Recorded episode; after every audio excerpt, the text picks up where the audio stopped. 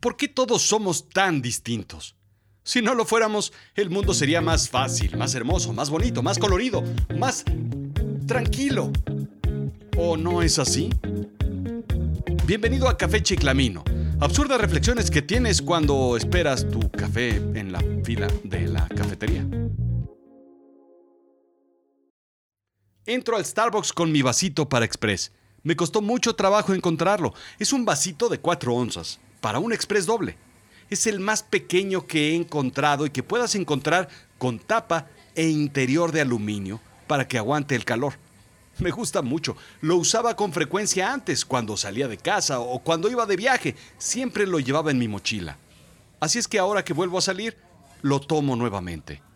Me formo, con distancia, en la fila del Starbucks.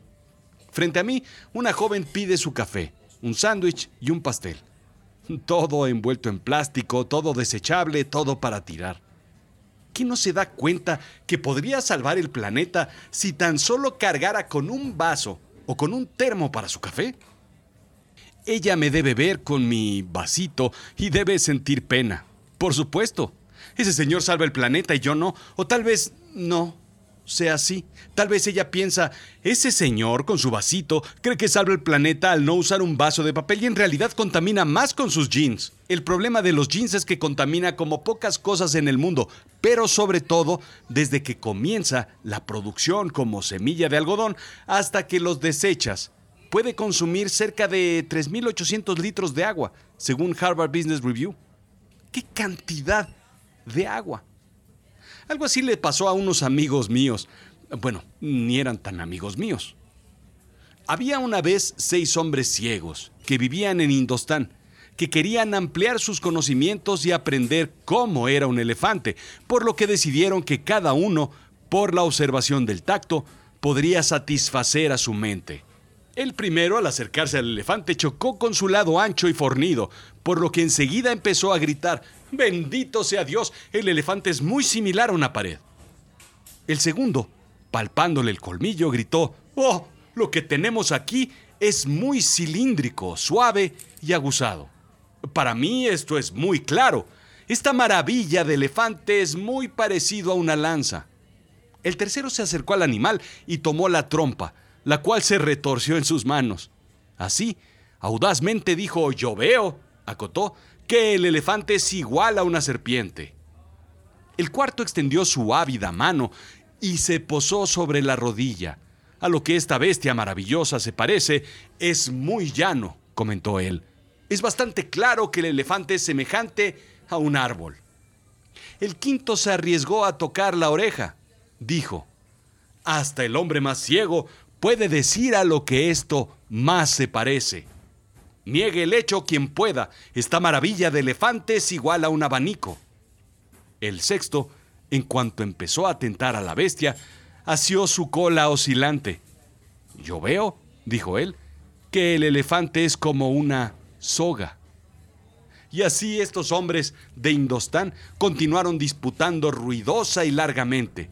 Cada uno se mantenía en su propia opinión, siempre más rígida y fuerte, por lo que no podían llegar a un acuerdo, ya que, como podemos ver, aunque cada uno estaba en parte en lo cierto, todos estaban errados. La cosa es que vemos, o no vemos, como en la historia, el problema desde nuestra perspectiva. No es culpa nuestra, pero sí lo es. Cada quien está en contacto con un mismo problema, asunto o situación, pero desde su propia perspectiva. Y eso no es lo grave. Lo grave es que decidimos no agregar otras perspectivas a nuestro cerrado y estrecho mundo. Te pongo un ejemplo. En la política es obvia la decisión que todos debemos tomar porque estamos enganchados con nuestra propia y única perspectiva. Nuestros problemas, nuestros deseos, nuestros anhelos, nuestra solución. Pensamos que los demás están plantados en la misma situación que nosotros, viendo hacia la misma dirección. Por eso no entendemos que los demás decidan votar por otra opción. ¿Están locos? En términos de salud sucede algo similar. No vemos la posibilidad de que alguien opte por la medicina tradicional o decida incluso no vacunarse porque lo obvio es confiar en la medicina.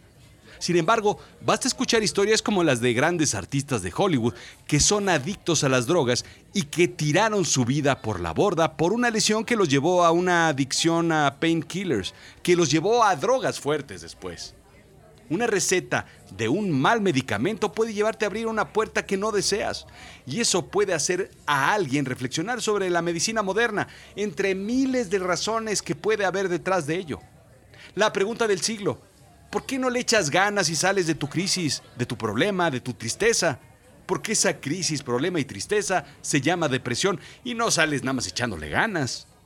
Es un proceso completamente distinto, más fuerte, más complejo que cualquier persona, que quien la viva o quien quiera ayudar. Platicaba con un muy querido amigo. Hay gente en la cárcel que no tiene oportunidad de salir.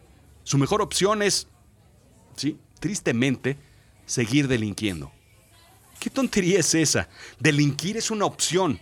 Levantarte temprano, trabajar de sol a sol, si es necesario. Quien delinque es malo porque lo es. Y no es así. Hay a quien ya se le agotaron las opciones. Hay a quien nunca tuvo opciones de estudiar, de trabajar, de probar el camino recto. Hay quien vivió toda su vida sin oportunidades. Y nomás no tiene cómo salir más que a través de la delincuencia.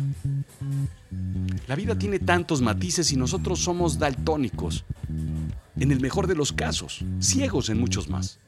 Solamente podemos ver la vida de un color, de nuestro color, de mi propio color. Moverte a entender lo que toca el otro ciego es impensable.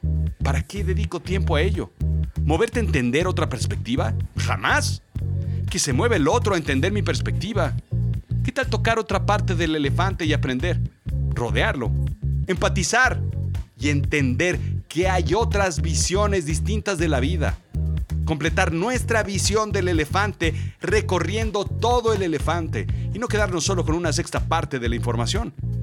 No solo lo que ves es la realidad, no solo lo que tocas es la totalidad. En fin, el villano soy yo por usar jeans y es ella por no traer un vaso para su café. Y sin embargo, no sabemos qué hay más allá en el fondo, las razones, las intenciones, la situación de uno y de otro, de todo el mundo, de los 7 mil millones de personas que habitan este mundo.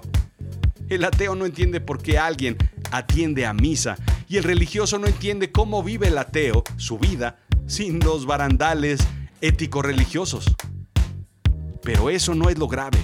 Lo grave es que no queremos caminar una cuadra en los zapatos del otro. No queremos empatizar. En fin. Me das un express corto, cortado, cortito, sencillo, aquí en mi vasito. Sí, gracias.